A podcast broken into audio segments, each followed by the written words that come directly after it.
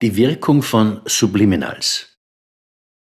Mehrfach habe ich in meinen Podcasts schon auf die Möglichkeit hingewiesen, dass es in unserem Denken mehrere Schichten gibt, von denen wir nur die oberste Schicht bewusst erleben. Die darunterliegenden Schichten sind wie bei einem Eisberg viel umfassender als das, was an der Oberfläche sichtbar ist. Durch ihre schiere Masse, aber auch durch ihre versteckte Position haben sie einen enormen Einfluss auf unser Leben. Wir erleben nur die Folgen, nicht aber die Ursachen und Zusammenhänge. Viele Menschen ahnen, dass es da etwas gibt, das sie bremst und behindert, das sie bei ihren Zielen zuerst weit kommen lässt, aber im letzten Augenblick dann doch den Durchbruch verhindert. Viele von uns haben in den sensiblen ersten Lebensjahren von unserer Umgebung eine Fülle schwächender Botschaften gekriegt. Du kannst das nicht, das geht halt nicht, du bist zu klein, du wirst das nie schaffen, die Welt ist ungerecht, Leute wie wir haben sowieso keine Chance. Jede Menge hochexplosiver Botschaften, die gerade in jungen Jahren als Wahrheit, als so ist es, aufgenommen werden. Sie wirken dann wie hypnotische Botschaften und befinden uns dann den Rest des Lebens quasi im posthypnotischen Zustand. Wir gehorchen Befehlen aus einer längst vergangenen Zeit, die gerade deswegen so wirksam sind, weil sie uns nicht bewusst sind. In unserem bewussten Denken wehren wir uns dagegen, wir wollen den ganzen Unsinn nicht mehr glauben, aber unter der Oberfläche sind die negativen Botschaften fest in unserem Denken verdrahtet.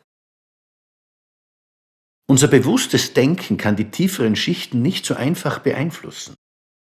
Einen Weg, auf dem wir diese Schichten doch erreichen können, bieten die sogenannten Subliminals.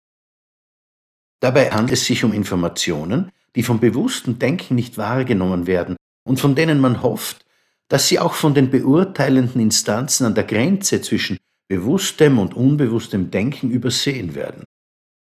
Wenn jemand denkt, ich bin gut genug, dann erfordert es große Beharrlichkeit, diesen Satz immer und immer wieder zu wiederholen, weil das bewusste Denken ihn sofort abwertet. Stimmt nicht.